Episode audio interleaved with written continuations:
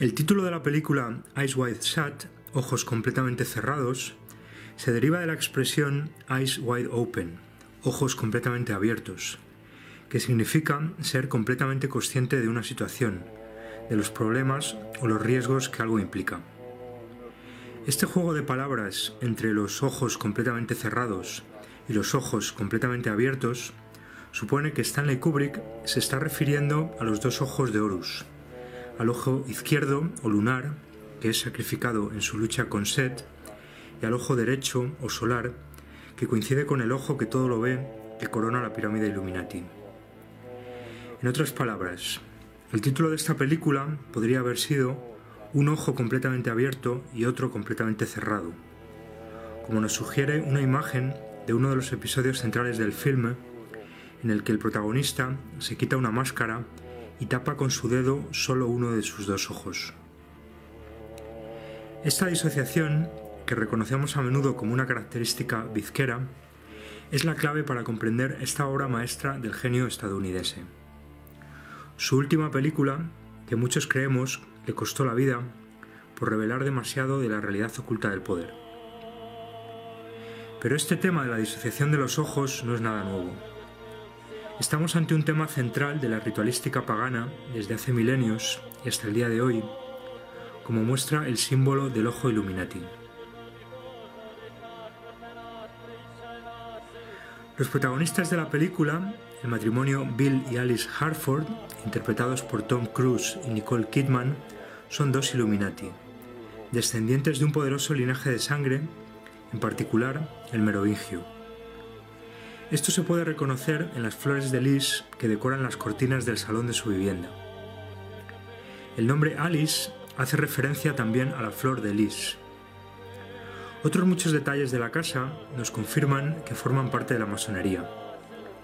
Las dos columnas que flanquean el vestíbulo de entrada, o el rótulo 5A de la puerta que alude a la pirámide truncada Illuminati y al pentagrama satánico.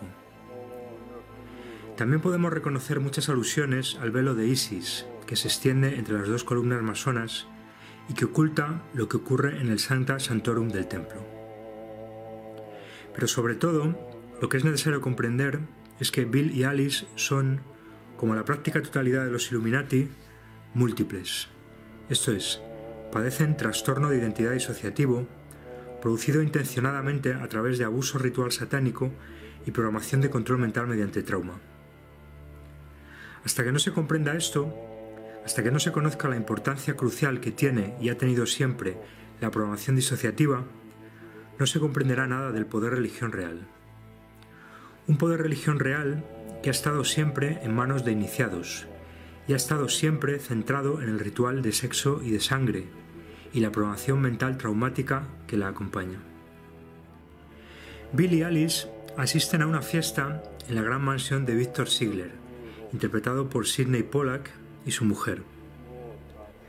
Ziegler es un apellido de origen bávaro, derivado del alemán Siegelbrenner, ladrillero o fabricante de ladrillos, que alude por lo tanto a la masonería, a la obra. Cuando llegan, Ziegler saluda con especial efusividad a Alice, la apunta con su dedo índice. Después hace alusiones a su potente saque. Le agradece a Bill, que es médico, que le haya facilitado los datos de un colega osteópata. Como iremos viendo, Víctor, el vencedor, lo es en el régimen del falo. Creemos que esta alusión al osteópata, al mismo tiempo que Víctor hace este gesto con el puño, confirma nuestra interpretación fálica del hueso del episodio inicial de 2001 Una Odisea del Espacio. Kubrick utiliza sistemáticamente el deporte y las pelotas como metáforas de relaciones sexuales transgresoras. Poco antes de salir para la fiesta, mientras Alice se cambiaba de ropa, veíamos dos raquetas de tenis apoyadas en la pared. flanqueada por las dos columnas masonas, una cortina roja que alude al velo de Isis y un espejo. Significativamente, no lleva bragas. Todo esto ya sugiere que Alice es una prostituta de lujo, que su lealtad a la familia Illuminati consiste en prostituirse, y que acaba de hacerlo con Víctor, que presume de su saque, esto es, de ser el macho alfa en este régimen del falo. El saludo de las dos parejas frente a la gran escalera helicoidal simboliza lo que está en juego en toda la película, el ascenso en la jerarquía Illuminati.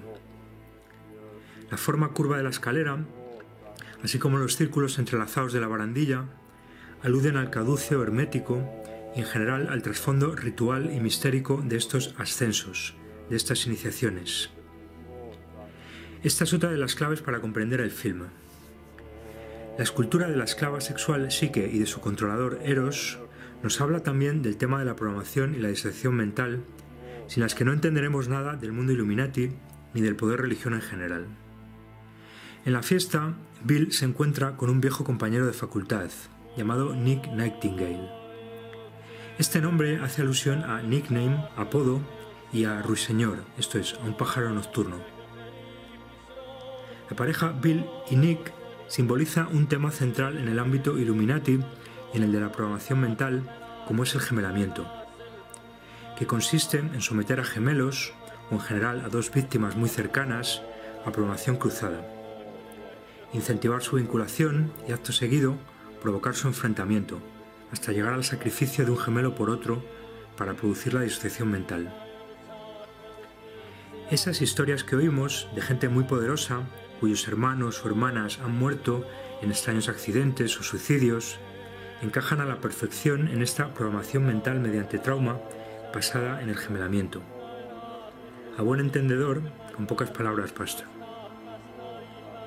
Mientras Bill se encuentra con su gemelo simbólico Nick, Alice baila con un caballero llamado Sandor Stavost, que la invita cortésmente a acostarse con ella. Primero le quita la copa de champán que está bebiendo y bebe de ella. Kubrick utiliza a menudo las copas como símbolo de la sexualidad femenina. Que este gentleman, que sin duda es otro masón de alto grado, con dos S en su nombre y apellido, le arrebate la copa a Alice y beba de ella, significa que la está violentando sexualmente, que es para lo que han adiestrado a Alice desde niña. Por eso Stavos le pregunta por qué una mujer tan bella, que podría tener a cualquiera, prefiere estar casada. Entonces ella le enseña dos anillos, uno de oro y otro de diamantes, que nos hablan de su doble vínculo, uno profano con su marido y otro sagrado con la familia Illuminati. En otro momento, Stavos le dice a Alice que le gusta la colección de arte de Víctor, mientras mira las paredes.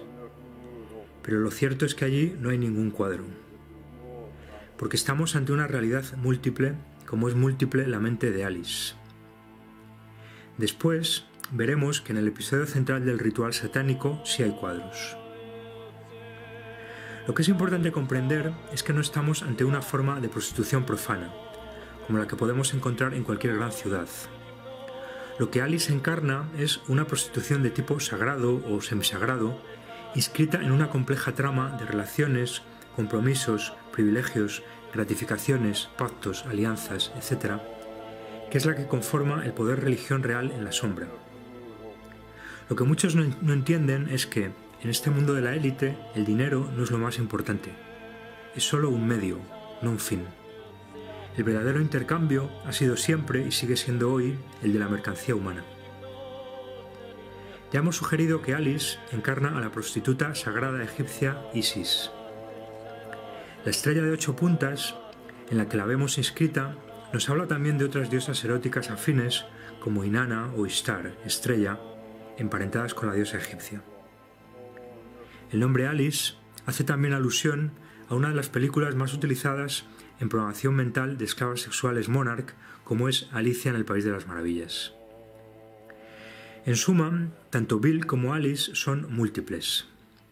La fiesta es solo una de las dimensiones de su realidad, la que se corresponde con sus altas frontales, los políticamente correctos, los programados para comportarse como corresponde en la vida pública, para convivir e infiltrarse en la sociedad profana.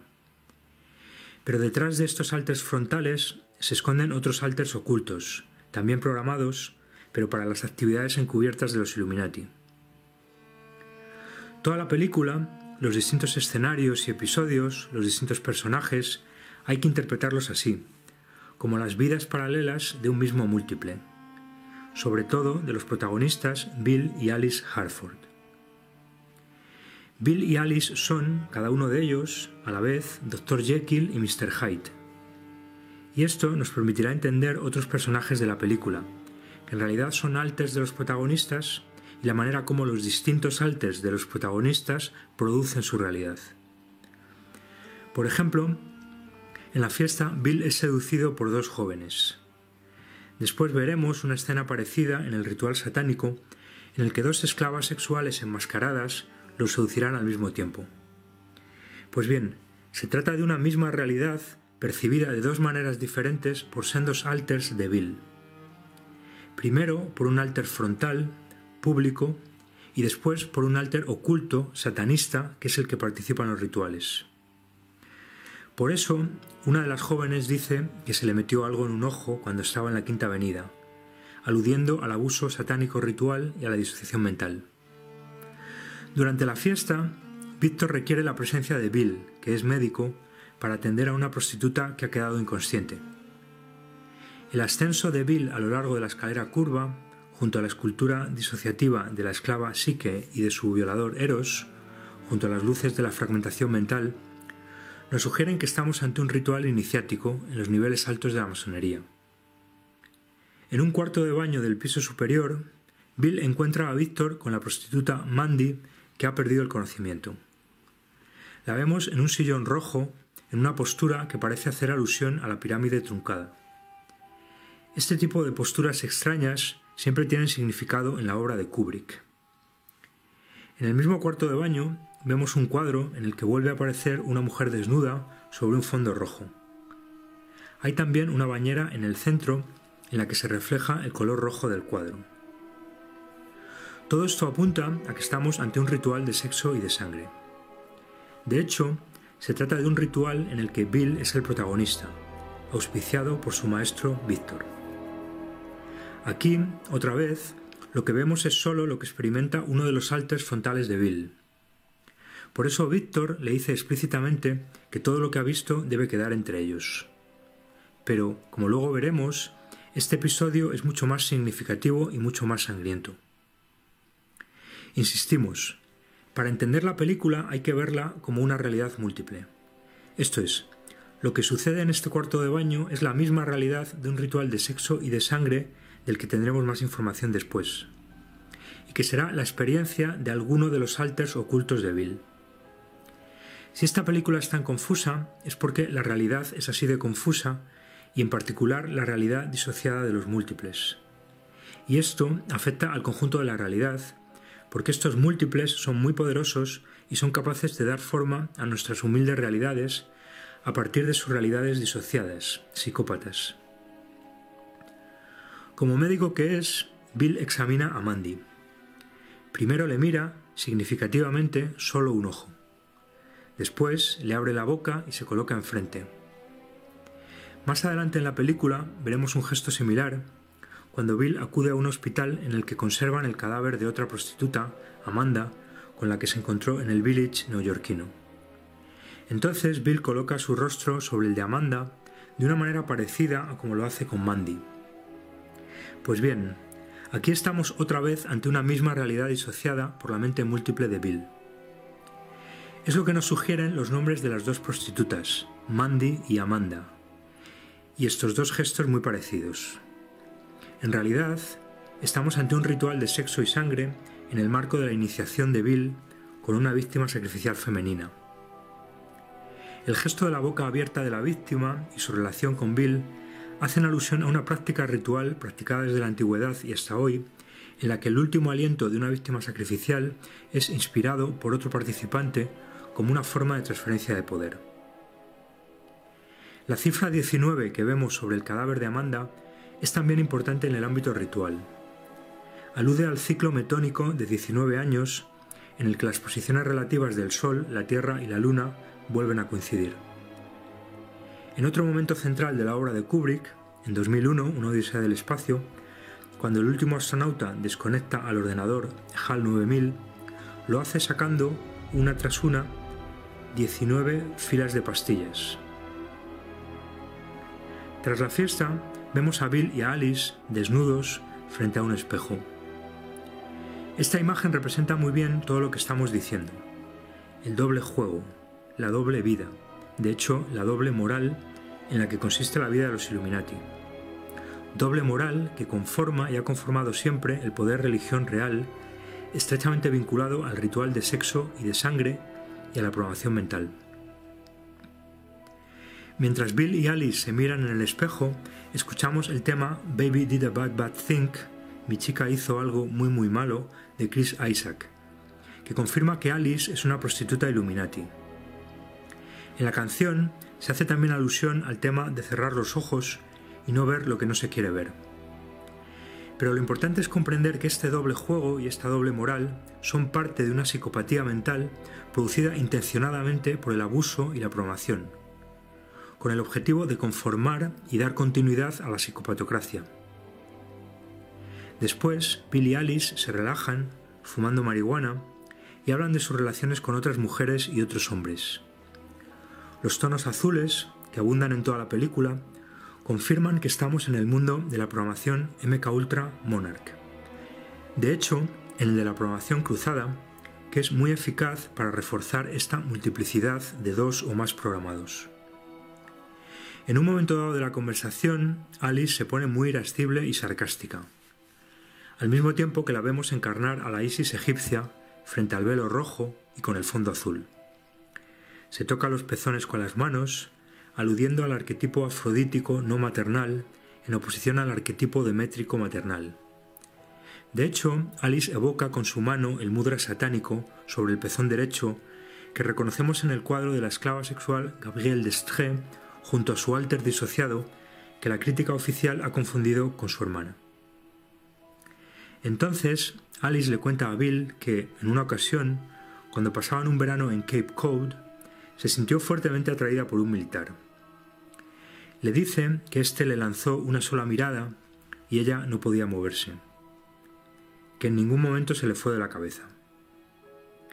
Esta misma idea la encontramos en otra esclava sexual, Lolita, que le cuenta lo mismo a su padrastro Humbert Humbert con respecto a su controlador, Claire Kilty. Creemos que Kubrick ha elegido Cape Cod debido a su geografía marcadamente fálica. Alice nos habla de un marine y efectivamente en Cape Cod hay una base militar. De hecho, Kubrick nos está hablando de la programación Monarch que se realiza en estas bases militares y el abuso sexual infantil que la acompaña. En realidad, Alice no le cuenta gran cosa a Bill, precisamente porque es una programada y no recuerda sus experiencias traumáticas. Es Bill el que imagina, atormentado, en diversas ocasiones, a su mujer con el marine. La escena va subiendo de intensidad a lo largo de la película. Primero vemos a Alice de frente, con relación al marine, vestida, y después va apareciendo cada vez más desnuda y de espaldas. Al mismo tiempo, la estrella de cinco puntas que lleva el militar en el galón, la vemos primero en la posición en la que representa al hombre y después se invierte en forma de pentagrama satánico representando la cabeza del chivo, precisamente en el momento en que la relación sexual se vuelve más animal. Pensamos que esto es una alusión velada al lugar central que ocupa el abuso satánico ritual en la programación mental, y en general al papel fundamental que el satanismo desempeña en los ejércitos y en las fuerzas de seguridad en general, que son la otra cara de la moneda de las religiones de masas, a su vez sostenidas por el satanismo. Bill recibe una llamada de la familia Nathanson, para la que trabaja como médico privado, en la que le dicen que el padre, Lou Nathanson, acaba de morir.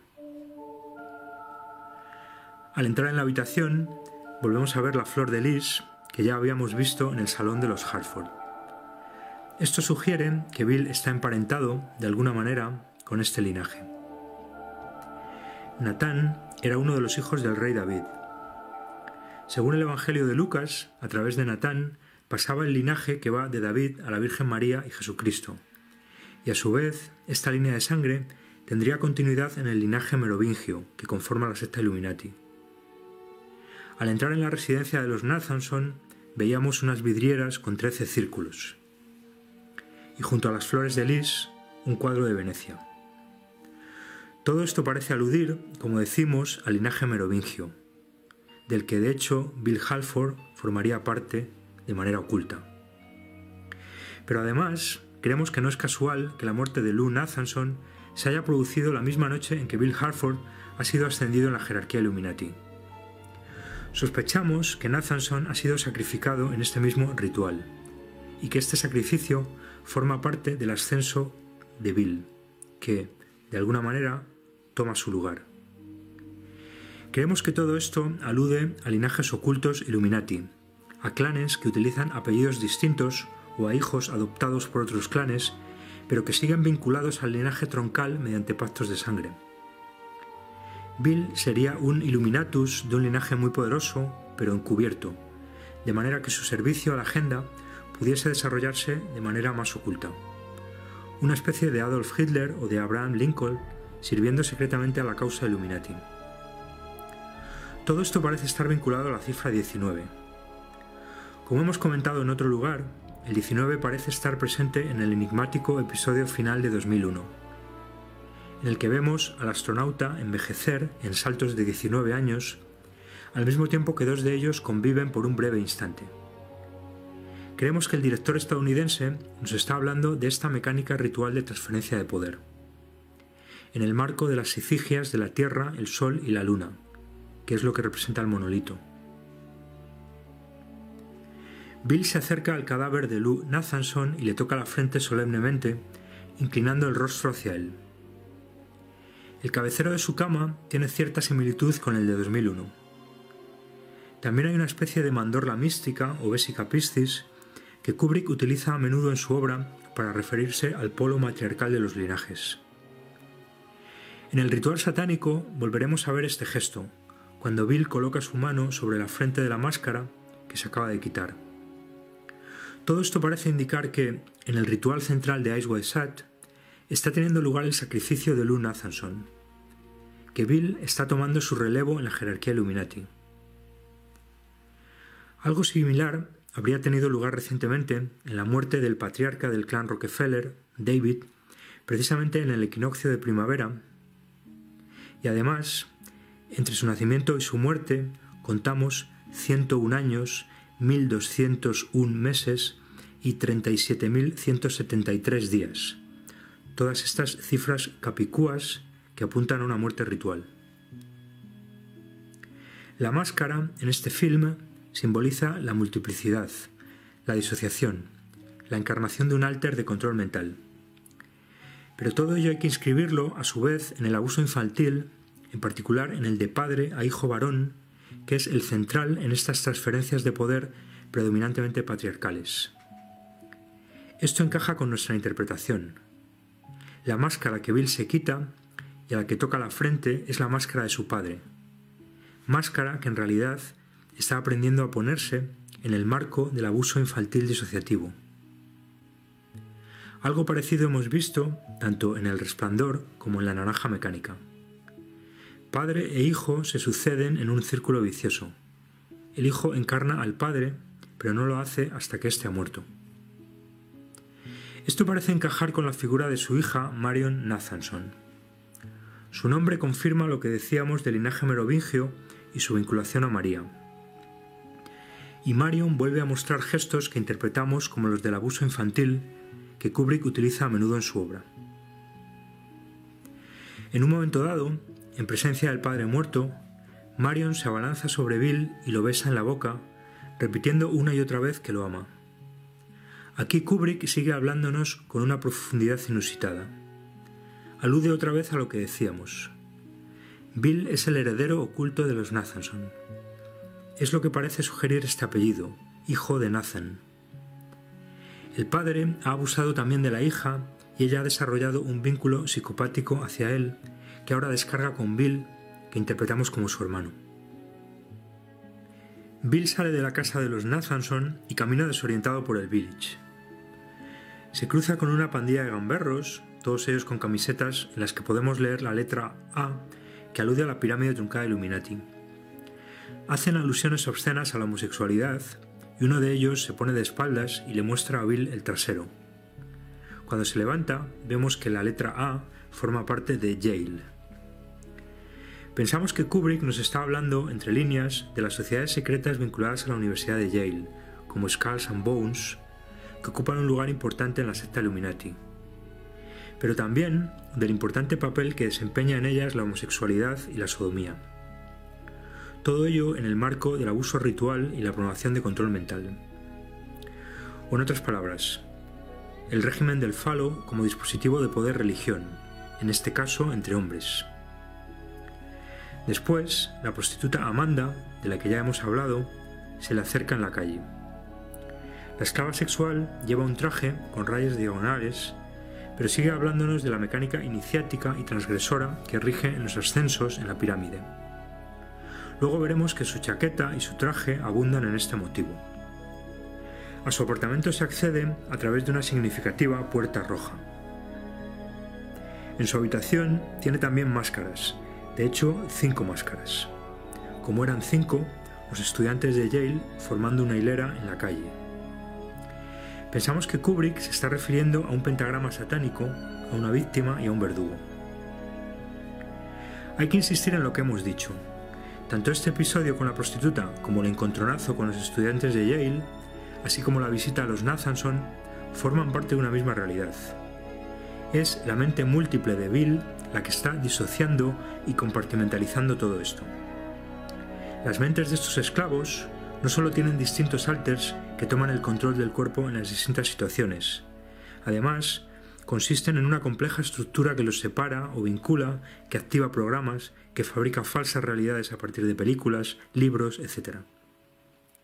Al mismo tiempo, y aquí es donde Stanley Kubrick es genial, esta compartimentalización le permite mostrarnos una realidad virtual que no está preparado para ver ni comprender el no iniciado y que además no puede ser revelada porque forma parte del secreto masónico. Ya sabemos lo que le pasó a Kubrick precisamente después de rodar esta película. A pesar de que nos lo cuenta todo entre líneas. Las piezas están, solo es necesario armar el puzzle. Mientras tanto, Alice está esperando despierta a Bill. En la televisión vemos palomas, que hacen alusión otra vez a las diosas eróticas como Inanna, Semiramis o Afrodita. Volvemos a ver en el televisor Venecia, lo que parece otra alusión a la nobleza negra y refuerza nuestra tesis de que los Hartford son parte de un linaje Illuminati. Después de estar con Amanda, Bill se encuentra con el local de jazz en el que toca Nick Nightingale. Aquí vuelven a aparecer dos temas que atraviesan toda la película. Los tonos azulados, y las pequeñas luces de colores, formando distintas configuraciones. En ambos casos, se trata de alusiones a la programación mental mediante trauma. El azul es un color que se relaciona con la disociación. Uno de los antecedentes del programa MK Ultra era el Blue Bird, pájaro azul. Lo encontramos en forma de ángel azul en el famoso cuadro del Bosco San Juan en Patmos. En cuanto a las luces de colores, aluden de nuevo a los alters disociativos que suelen estar agrupados en arquitecturas o matrices organizadas por colores. En la película vemos estas luces de colores asociadas casi siempre a la decoración navideña. Este detalle es más profundo de lo que parece porque nos habla también de la doble moral que rige el mundo de los Illuminati, de los rituales profanatorios que realizan, de tradiciones y símbolos de las sociedades profanas. Todo ello, de nuevo, en el marco de la programación disociativa y el adiestramiento en el doble juego que lo atraviesa todo en sus vidas, y por lo tanto también en las nuestras. Los Illuminati son psicópatas. Psicópatas tremendamente eficaces e instrumentales para la agenda genocida, porque pueden ejercer el mal con toda impunidad, bajo el dominio de sus alters ocultos, y acto seguido seguir viviendo sus vidas cotidianas con toda normalidad encarnando alters frontales que son los mejores judíos, cristianos, testigos de Jehová, filántropos o lo que toque en cada momento. En el sonata jazz, Bill y Nick se saludan entre dos serpientes que aluden a su gemelaridad. Como vemos, por ejemplo, en el mito de los gemelos Heracles e Ificles. Las dos zetas del nombre del local hay que interpretarlas así. Kubrick nos las muestra en una toma lateral, enmarcadas por dos columnas, que son al mismo tiempo el velo de Isis, una suerte de portal que el propio Nick atraviesa cuando va a encontrarse con Bill, esto es, cuando va a producirse una conmutación de alters. Zetas que vemos también justamente entre estos gemelos rituales. Entonces Nick le cuenta a Bill que más tarde va a asistir a un extraño ritual en el que debe tocar el piano con los ojos cerrados. Se lo cuenta precisamente mirándole con su ojo izquierdo lunar, al mismo tiempo que Bill lo mira con su ojo derecho solar. Llaman a Nick para facilitarle la contraseña con la que debe acceder al ritual y la apunta en una servilleta, que Bill le ayuda a sujetar. Recordemos que Bill y Nick son en realidad dos alters de un mismo múltiple. Por eso Bill le dice a Nick que esa noche no va a ir a ninguna parte si no es con él. La imagen de las manos de Bill y de Nick, uno sujetando y otro escribiendo la contraseña, nos hablan de esta multiplicidad. Este es el significado profundo de la expresión que tu mano izquierda no sepa lo que hace tu derecha. Bill lee la contraseña al revés, y luego la coge, la gira y la lee al derecho. Después vuelve a girarla y se la enseña a Nick como si él no pudiese verla. Lo que es necesario entender es que esto es mucho más que una contraseña. La llamada que ha recibido Bill Nick es en realidad la de un controlador MK Ultra Monarch que activa la conmutación de alters en el esclavo de control mental. El esclavo entra en trance disociativo al escuchar la contraseña que luego no recuerda, porque este automatismo ha sido programado mediante hipnosis, drogas, trauma, etc. Por eso, como veremos después en el ritual, le piden por segunda vez la contraseña a Bill y este no la recuerda. La contraseña es Fidelio, que hace alusión a la ópera Fidelio o el amor conyugal de Beethoven. En ella, el noble Florestan ha intentado revelar los crímenes del tirano Pizarro y por eso éste le ha encerrado en su prisión. Evidentemente, Florestan es Bill y Pizarro es su maestro en la logia, Víctor Sigler. Para liberar a Florestan, Leonora, su mujer, decide entrar en la prisión disfrazada de Fidelio con una máscara para rescatarlo.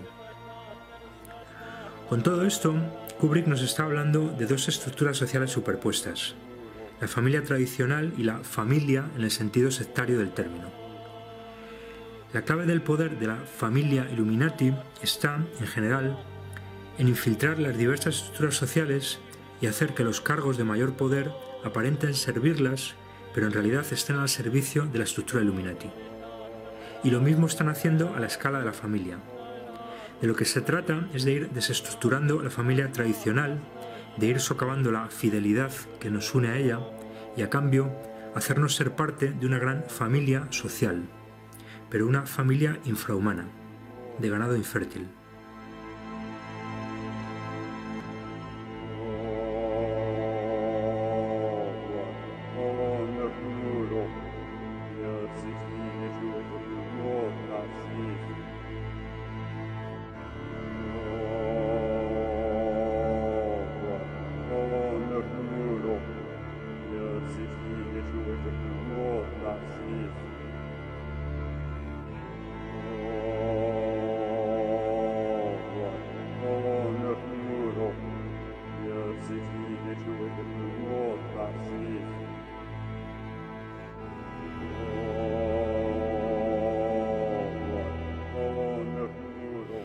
Nick le dice a Bill que necesita una capa y una máscara para asistir al ritual, que todos los asistentes a este tipo de eventos van disfrazados, llevan máscaras.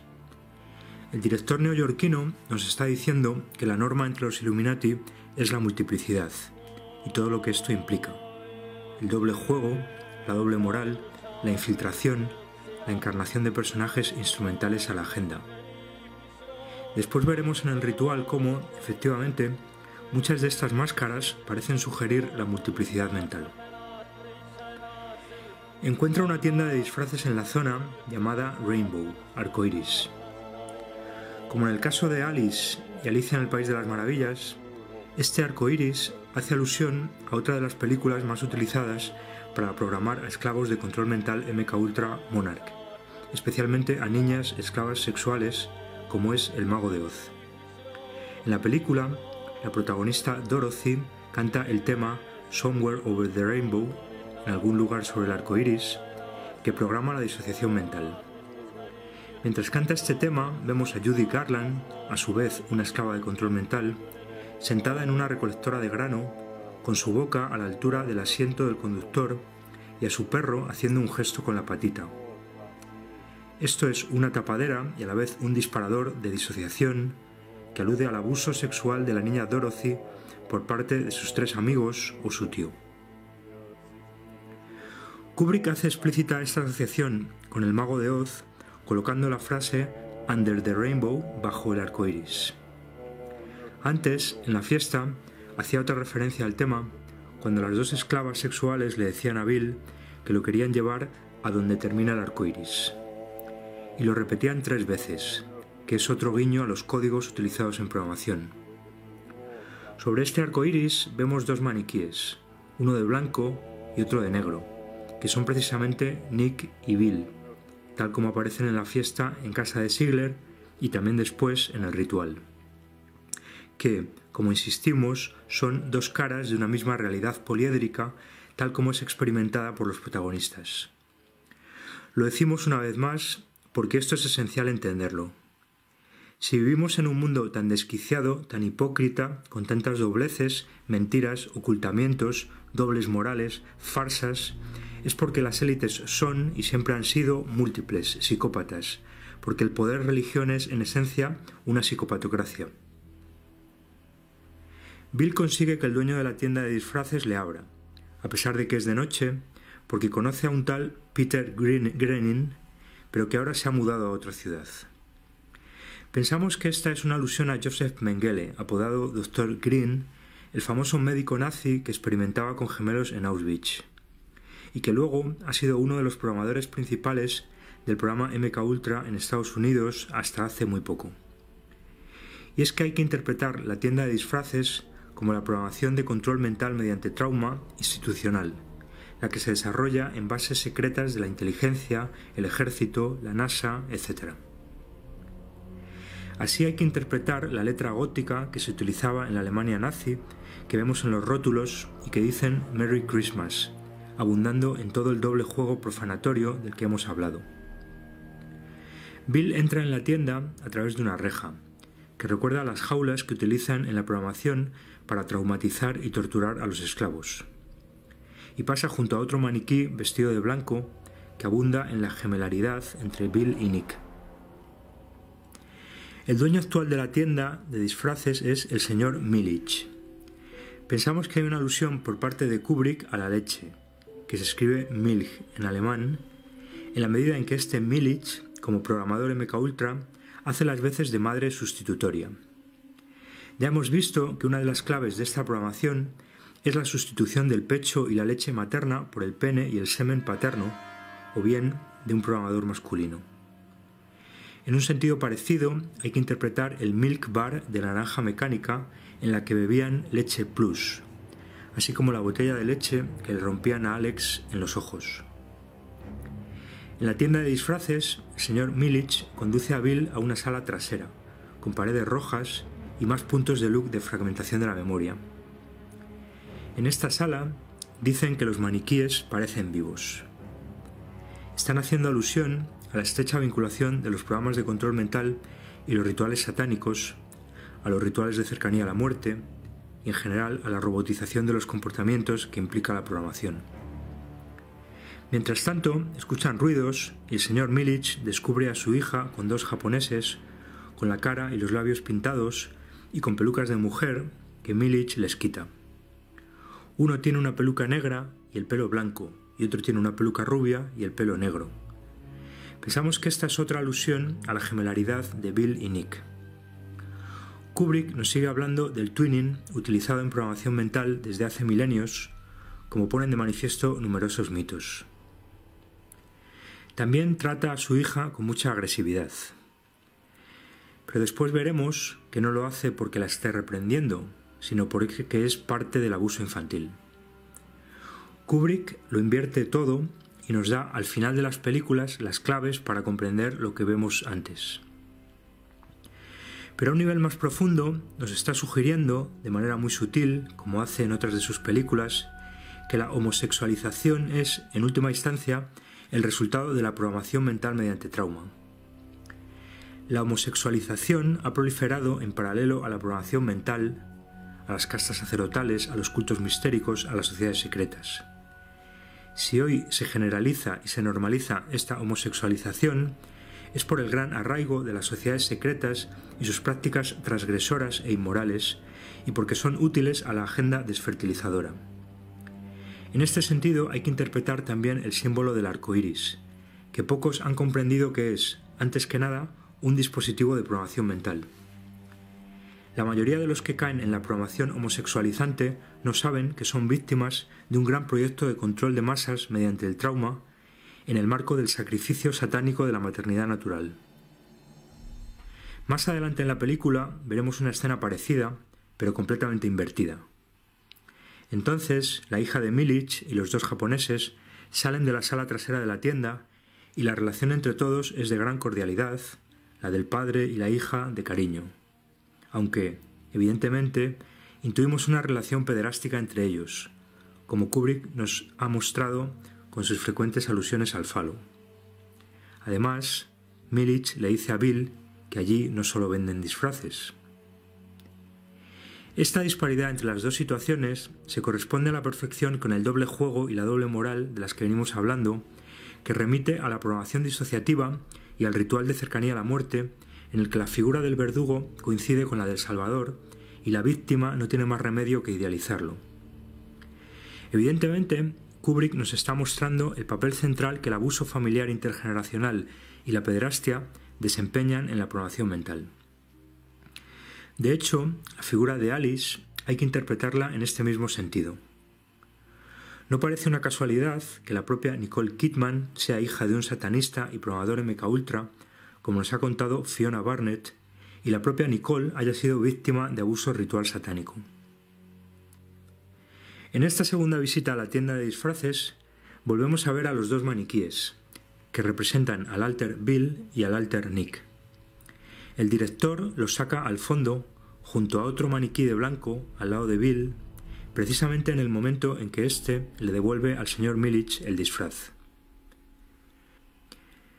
Si la primera vez era de noche, ahora es de día. Si la primera vez el rótulo de Rainbow se leía al derecho, ahora se lee al revés.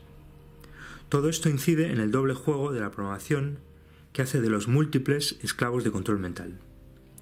De hecho, es la misma lógica que la de la palabra Red Room Murder que veíamos en El Resplandor, de lo que hemos tratado en otro lugar. De la tienda de disfraces, Bill se dirige en taxi a la mansión en la que tiene lugar el ritual central de la película. Rompe un billete de 100 dólares y le entrega la mitad al conductor del taxi, prometiéndole la otra mitad si le espera hasta que salga.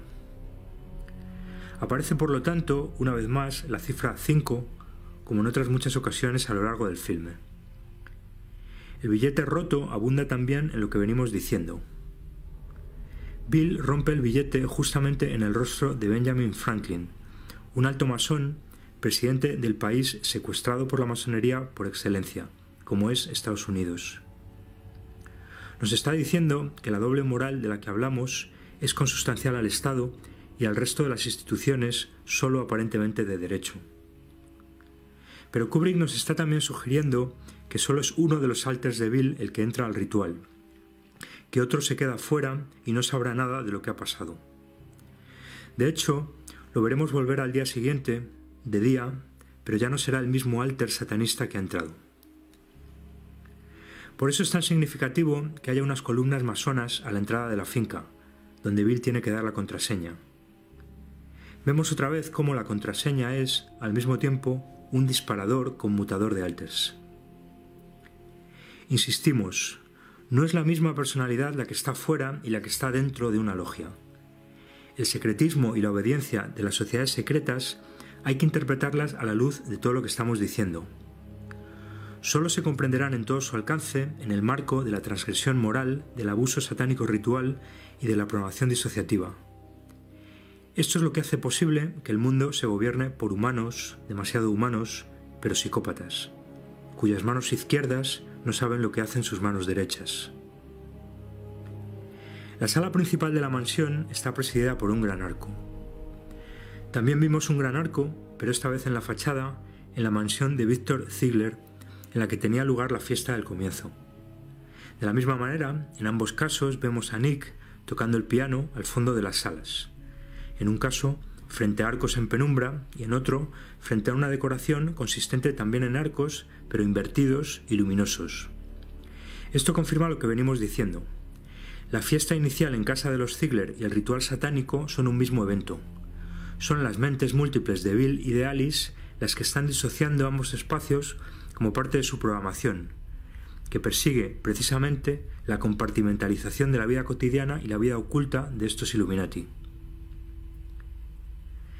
Vemos a Bill entrar en la sala en la que ya ha comenzado el ritual. Al fondo de la sala, a 180 grados en círculo, un rayo de luz cae sobre Nick, vestido de blanco y tocando el piano. Bill, vestido de negro, se acerca al centro de la sala por un lateral, ocupando precisamente el lugar de Nick bajo el foco y el gran arco de la sala. Entonces la cámara se coloca en contraplano y nos muestra a Nick de frente con la venda en los ojos. Hay que insistir en lo que estamos diciendo. Bill y Nick son un mismo Bill Nick, pero solo uno de ellos, el alter satanista, el Bill, está viendo lo que está sucediendo. La cámara vuelve al frente, pero Nick sigue en el centro y en el trasfondo de la escena. Gira en redondo y, justamente cuando el maestro de ceremonias va a taparlo, se agacha y lo vemos completamente.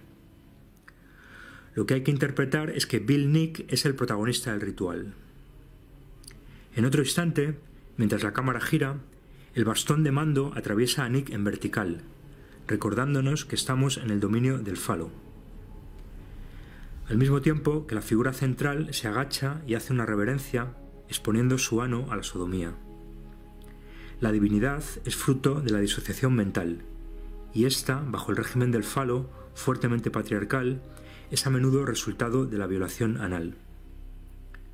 Además, como veremos, todos estos giros de cámara y sicigias entre falos, anos, vaginas, bocas, hay que interpretarlos en el marco del ciclo metónico de 19 años. De esto es de lo que nos habla Kubrick también en 2001. Mientras, desde la galería superior, Víctor, el vencedor, y su esposa observan la escena. Después, una de las esclavas sexuales de la ceremonia toma de la mano a Bill y le conduce a otras salas en las que vemos orgías sexuales.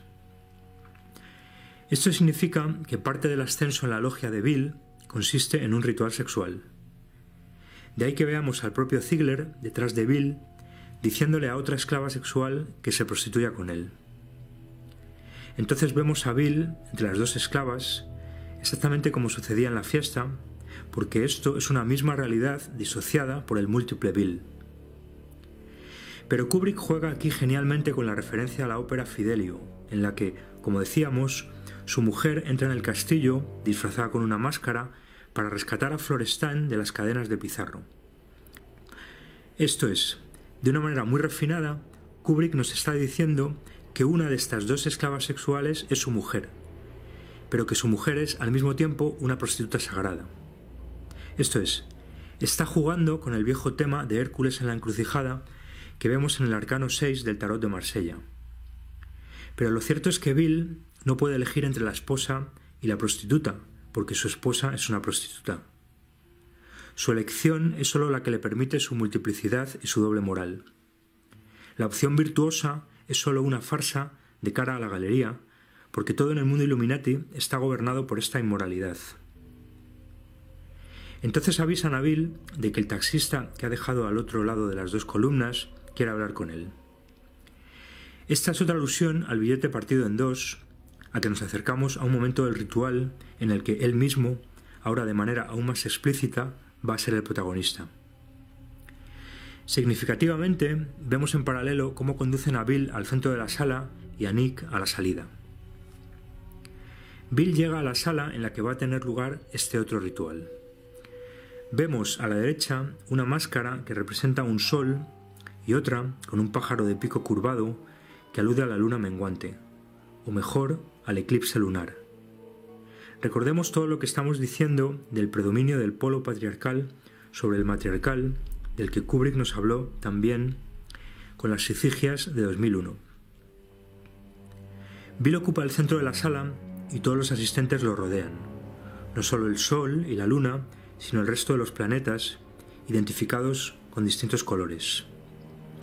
Kubrick nos está mostrando que el ritual se está celebrando en el marco de una determinada constelación astral, en el de una sicigia, en la que un astro se pone, esto es, muere, y otro sale, es decir, nace, iniciáticamente hablando. Bill se coloca frente al oficiante que sigue sujetando el bastón fálico. De hecho, podemos ver que el Sol y la Luna, que veíamos antes, se han colocado ahora junto a este falo. Entonces vemos el contraplano, pero ahora la cámara gira en redondo, simulando los movimientos astrales. Vemos cómo, en dos ocasiones, el bastón fálico se alinea con Bill a la altura exacta de su boca. Kubrick nos está hablando, evidentemente, de la felación, del abuso infantil ritual que es común en muchos Illuminati. Pero al mismo tiempo, como decimos, se está refiriendo a las efigias del Sol, la Tierra y la Luna, que como decimos, se repiten cada ciclo metónico de 19 años.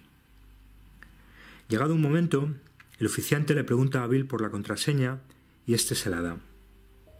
Como hemos visto, Fidelio hace alusión a la ópera de Beethoven, en la que Florestan se encuentra preso por querer revelar los crímenes de Pizarro.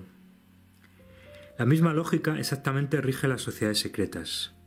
Si son secretas, si la obediencia y la fidelidad son tan cruciales, es porque cuanto más ascendemos a sus vértices, más presencia tienen la transgresión moral, el crimen y la traición de los adeptos a cualquier otra sociedad profana que no sea la logia, la familia, la nación, el Estado, etc. Esto es lo que simboliza la mujer de Florestan entrando en la prisión a rescatarlo. Pero también es una alusión al polo matriarcal que trata de equilibrar un régimen de poder-religión muy inclinado hacia el polo patriarcal, como es el que padecemos desde hace varios milenios. El oficiante le vuelve a preguntar a Bill por una segunda contraseña, y Bill le dice que no la sabe. Estamos otra vez ante el doble juego de los símbolos y los disparadores de control mental como la palabra Red Room que Danny escribe en El Resplandor, sin saber que, al revés, significa murder. De lo que se trata es de que el iniciado ascienda a la jerarquía sin saber por completo dónde se mete. Esto es lo que significa el título Ojos completamente cerrados. De lo contrario, no se iniciaría, porque todavía no estaría tan degradado moralmente para poder soportarlo. La iniciación es un proceso de deshumanización y de desmoralización progresivo en el que los superiores van iniciando a aquellos inferiores en los que ven cualidades para formar parte de esta psicopatocracia. Suficientemente inteligentes, pero al mismo tiempo suficientemente inmorales, avispados para saber obedecer la agenda sin preguntar demasiado. Esto es lo que representa conocer y al mismo tiempo no conocer las contraseñas de la misma manera que los símbolos van adquiriendo profundidad. El iniciado debe saber escribir la palabra Red Room, pero sin comprender que significa también murder, asesino. Y la mejor manera de conseguir esto es con programados mentales. En otras palabras, la disociación mental basada en el trauma es la piedra angular de toda la cultura, que por eso consiste, en esencia, en un régimen fálico. El oficiante le dice a Bill que se quite la máscara, y entonces la cámara, que sigue girando como si fuese otro astro, vuelve a mostrarnos por tercera vez el cetro fálico justo en la boca de Bill. Kubrick ha invertido, como hace a menudo, el orden temporal. En realidad, de lo que nos está hablando una y otra vez es de cómo el abuso infantil, en este caso el falo amamantador, el falo de Milich, pero también el de Lou Nathanson y el de Victor Ziegler, produce la disociación mental, representada por la máscara. Por eso le dice, además, que se desnude. E insiste de manera más agresiva. quítese la ropa, o prefiere que se la quitemos nosotros. Kubrick ha comprendido el papel central de la amenaza en el régimen del falo. Entonces Bill se coloca la máscara en el pecho. Con una mano tapa su boca, con lo que alude a una de las primeras iniciaciones Illuminati, no expresar el dolor del abuso, sobre la que se sostienen otras, no dar salida a las emociones, guardar el secreto. Por otro lado, como adelantábamos, tapa el ojo izquierdo lunar, pero no el derecho solar. Esta es una alusión al sacrificio del ojo de Horus, al mismo tiempo que al eclipse lunar por el Sol en la sifigia de cada uno de los ciclos metónicos. Y la otra mano la pone en la frente, repitiendo el gesto que hacía con Lou Nathanson, que hemos sugerido sería su padre biológico y otra víctima sacrificial de este ritual. Entonces, la esclava sexual se ofrece a ocupar su lugar. Pero recordemos que esta esclava sexual, que quería ayudarle a salir de la prisión Illuminati, era su mujer, con la máscara de Fidelio. Esto es tremendamente significativo y profundo por parte de Kubrick, probablemente el director más genial de la historia del cine, porque significa que la mujer de Florestan, esto es, la madre, el arquetipo demétrico, se ofrece en holocausto a la civilización fuertemente patriarcal que padecemos. En muchas obras de Kubrick está presente esta idea del sacrificio de la maternidad, que es en lo que consiste el cierre de la era de Osiris y la entrada en la era de Horus que hoy atravesamos. A un nivel de lectura más profundo, Kubrick nos está hablando de cómo funciona el lavado de cerebro en la secta Illuminati. Recordemos el episodio en el que Mandy estaba inconsciente en el cuarto de baño. Pues bien, debe ser interpretado como un ritual de cercanía a la muerte. De ahí la importancia de la bañera en esta sala. Pero también la forma de ataúd que conforma el hueco de la ventana con un característico verde satánico en el que vemos inscrito a Bill. Ya hemos visto cómo estas formas de ataúd son muy frecuentes en la obra del director, siempre asociadas al ritual de cercanía a la muerte. Como nos ha contado la ex Illuminati Svali Waldrop, de lo que se trata es de llevar al adepto a una situación cercana a la muerte. Y entonces se le ofrece la posibilidad de salvarse a cambio de lealtad y obediencia absolutas a la secta. Se le hace creer que su vida es un regalo que le debe a su Salvador, que se convierte así en una suerte de padre sustitutorio. Esto es lo que está en el trasfondo del mito del satanista Abraham y su hijo y abusado y maltratado Isaac. En el episodio del baño, Bill no solo ha actuado como médico, sino de hecho como salvador de esta esclava. Por eso ella le debe la vida, está en deuda con él y se ofrece a expiar su sacrificio. Pero al mismo tiempo que Bill es verdugo y salvador de la víctima Mandy, Víctor es verdugo y salvador de la víctima Bill, y por eso, además de la bañera, hay ataúd. La iniciación es una compleja trama de compromisos en la que uno es siempre, en parte, víctima y verdugo, masoquista y sádico. Pero está tensada siempre por una mecánica perversa en la que para poder salvar a la víctima primero hay que someterla a trauma. Esta mecánica perversa es también la que atraviesa todo el orden social, político, legal y económico, en el que la élite crea el problema para poder después arrogarse el papel de protectora. La esclava dice que está dispuesta a expiar su falta. Todos nuestros rituales giran en torno a estas transferencias formales, pero solo formales, de culpabilidad. De hecho, la mecánica es la misma a todos los niveles sociales. Pero en las sociedades secretas podemos ver hasta qué punto todo esto es un artificio. El pacto consiste en que los más poderosos se ponen de acuerdo para transferir su culpa a otros menos poderosos. Y esto lo hacen en el marco de rituales sacrificiales en los que las víctimas funcionan precisamente como depositarias de esta culpa. Cuanto más inocente y pura sea la víctima, más eficaz es el mecanismo y más eficaz es la programación psicopatocrática. Y al mismo tiempo que la esclava sexual se considere culpable, esto es, que crea que debe expiar una falta, aunque sea débil, hay que leerlo a un nivel aún más profundo. Nos habla de cómo este gran sacrificio de la maternidad que hoy se celebra delante de nuestras narices, aunque seamos pocos los que lo veamos, tiene que ver con un proyecto milenario de culpabilización de la mujer, de transferencia de culpa del hombre a la mujer.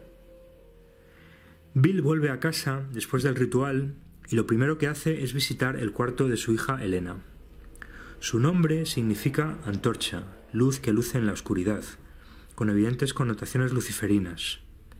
En los mitos griegos, Helena es hija de dioses, nace de un huevo místico y es raptada. Colgando de la cabecera de su cama vemos un oso con un arco iris. Al principio de la película la veíamos con alas de hada. En otro momento la vemos con un albornoz con rosas rojas, una alusión evidente a las vírgenes rituales. Mira en la televisión dibujos animados de control mental. Después vemos cómo su madre la peina como si fuese una princesita a la que están acicalando. Lleva un jersey significativamente rojo. Está frente a otra versión del velo de Isis, pero ahora con pentagramas verdes satánicos. Todo esto sugiere que es víctima de abuso ritual satánico y de mental, para servir, como sus padres, a la psicopatocracia Illuminati.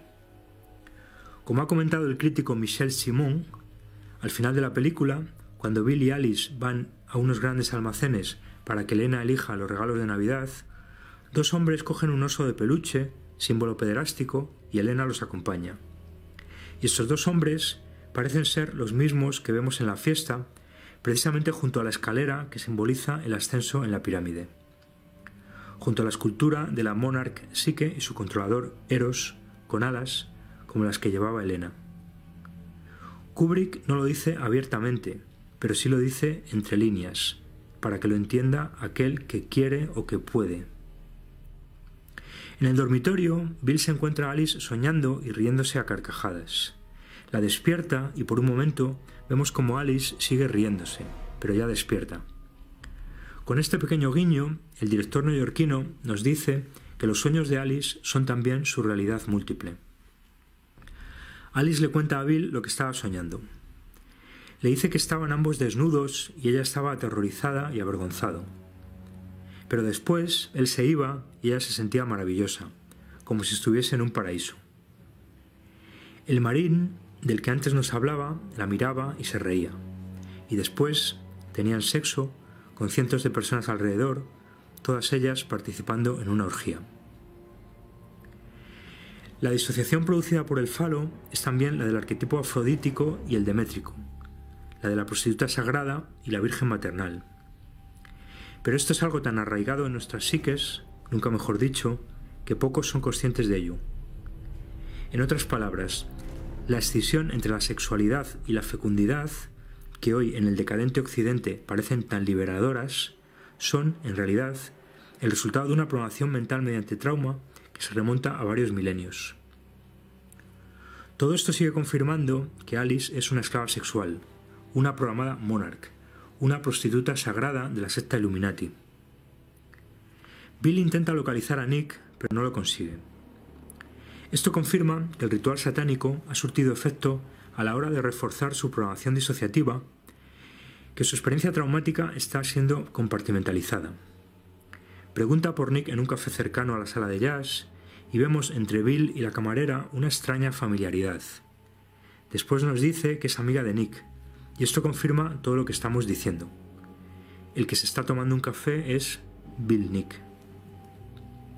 En un hotel cercano, en el que se hospedaba Nick, Bill pregunta por él y el recepcionista le dice que le vio salir con un moratón en la mejilla y con unos gorilas acompañándole. Dice que ha sido hacia las 5 de la madrugada y Bill insiste a las 5. Este detalle remite otra vez al ritual satánico a los dos trozos de 50 euros del único billete de 100. Pero ahora Kubrick no nos está hablando directamente de la disociación, sino de lo que la produce, esto es, de la programación de gemelamiento, del twinning. El recepcionista vuelve a hacer referencias evidentes al régimen del falo. Y otra vez, hay que interpretar esto como una profunda vinculación entre la agenda de homosexualización y el abuso infantil. No solo directamente, sino también en el marco de una programación de masas que sigue sosteniéndose en el ritual traumático. Entonces Bill vuelve a ir a la tienda de disfraces, como ya hemos avanzado y allí descubre que ha perdido la máscara. De nuevo, Kubrick está asociando la máscara y su uso al trance disociativo. La pérdida de la máscara coincide con la desaparición de Nick. En otras palabras, Bill sigue viviendo su vida pública con toda normalidad, con sus experiencias traumáticas bien compartimentalizadas en su inconsciente. Por eso vuelve a la sala de jazz y está cerrada. Y lo mismo ocurre con la gran mansión en la que tuvo lugar el ritual. Puede fingir a la perfección ser un outsider porque sus alters frontales no saben que sus alters ocultos son insiders. Puede seguir aparentando ser un fantástico médico al servicio de la sociedad mientras colabora en las agendas eugenésicas de los Illuminati.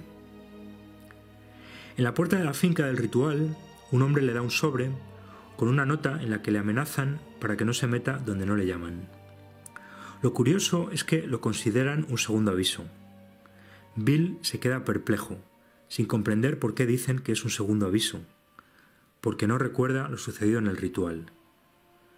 Lo vemos tras la reja azul, lo que enfatiza que estamos ante un esclavo de control mental.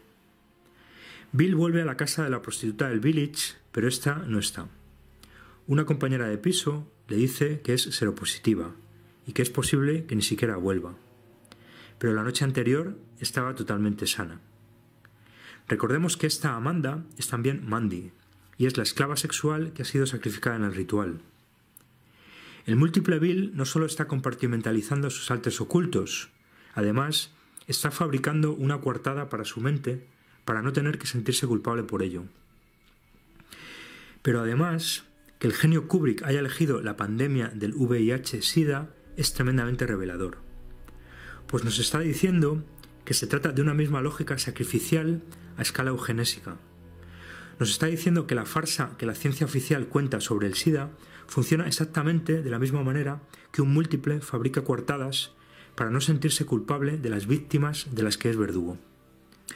Por eso, en el cuarto de baño, justamente cuando está actuando como médico, cruza los brazos en el gesto osiríaco de la inocencia, pero que, como decíamos, es también el gesto de la víctima inocente. En otras palabras, toda esta maquinaria de transferencia de culpas excede la posibilidad de la elección, especialmente en los altos niveles de la logia. Y al mismo tiempo que la prostituta sea seropositiva, esta farsa que se inventa el múltiple vil para ocultar que ha sido sacrificada en el ritual es tremendamente coherente con el tema de fondo de la película. Esto es, el SIDA es en última instancia un gran ritual de masas al servicio de la agenda eugenésica y desfertilizadora global. De vuelta en la calle, se da cuenta de que lo están siguiendo. Pasa junto a dos cabinas telefónicas que siguen diciéndonos que es un esclavo disociativo dependiente de sus controladores. Compra precipitadamente un periódico en un kiosco en cuya portada se lee Lucky to be alive, suerte de estar vivo.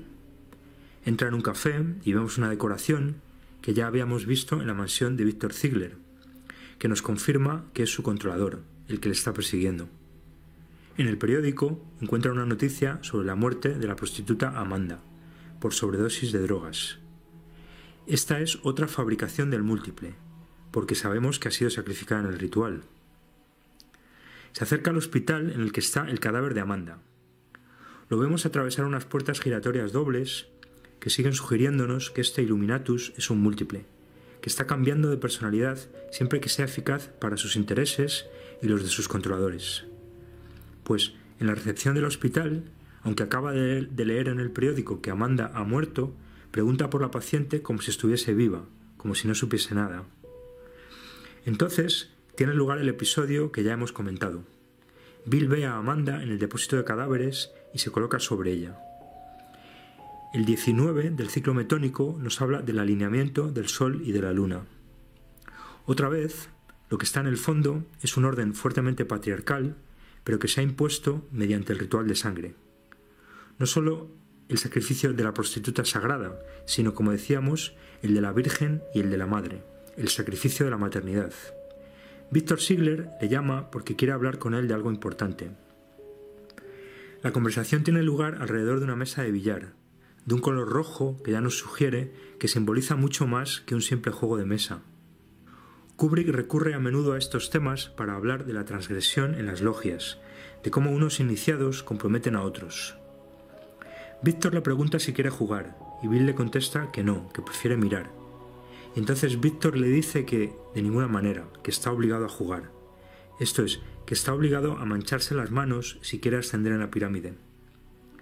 En Lolita, cuatro décadas antes, veíamos una escena parecida, cuando el alto masón Claire Kilty obligaba a su inferior en la logia, Humbert Humbert, a jugar al ping-pong, entre copas de cristal. Esto es, Kilty invitaba a Humbert a abusar de su hijastra Lolita para hacer de ella otra esclava sexual al servicio de la agenda Illuminati.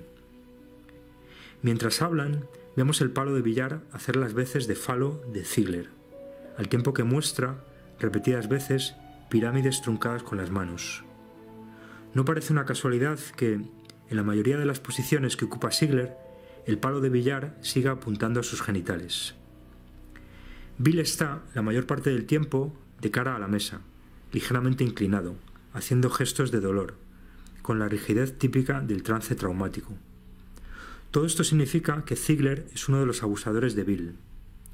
Víctor es el erastés y Bill es el erómeno. Víctor es el sodomizador y Bill el sodomizado. Pero Bill no es consciente de ello porque forma parte de su experiencia traumática. Estamos en el régimen del falo. La madre ha desaparecido. Se ha convertido en una prostituta sagrada al servicio de la agenda patriarcal Illuminati.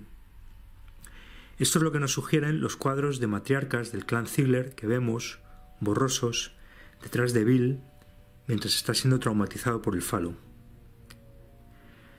Esto mismo lo vimos en la naranja mecánica, también junto a una mesa de billar.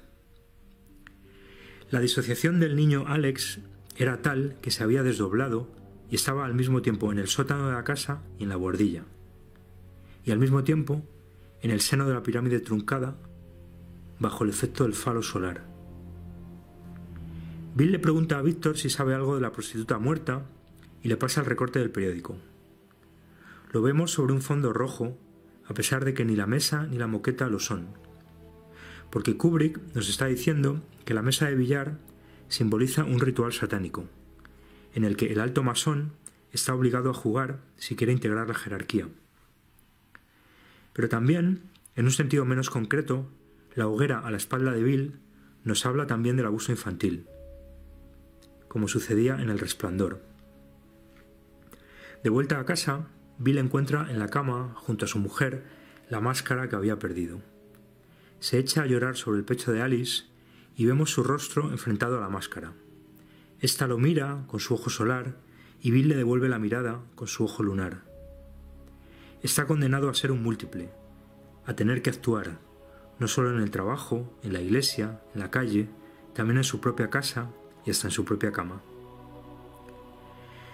La película termina en unos grandes almacenes a donde llevan a Elena a ver regalos de Navidad. A la niña le gusta un carro de bebé, pero Alice le dice que es un poco antiguo, y pasan de largo la sección de los bebés. Evidentemente, la maternidad pasa de moda. Después, Elena encuentra un gran oso de peluche que nos recuerda que está siendo abusada por su padre, entre otros. Y finalmente se decanta por una Barbie, que vemos junto a un pentagrama satánico. Y después, como avanzábamos, Elena se va con unos hombres que han cogido previamente un oso. Entonces Bill y Alice se preguntan qué van a hacer y deciden no hacer nada, seguir viviendo como hasta ahora seguir actuando de manera que sus manos izquierdas no sepan lo que hacen sus manos derechas, seguir aparentando ser una familia feliz, mientras al mismo tiempo, con sus altos ocultos de su familia Illuminati, contribuyen al gran ritual sacrificial de la familia. Lo que hemos aprendido del genio es que las transferencias entre estas distintas familias las produce el falo.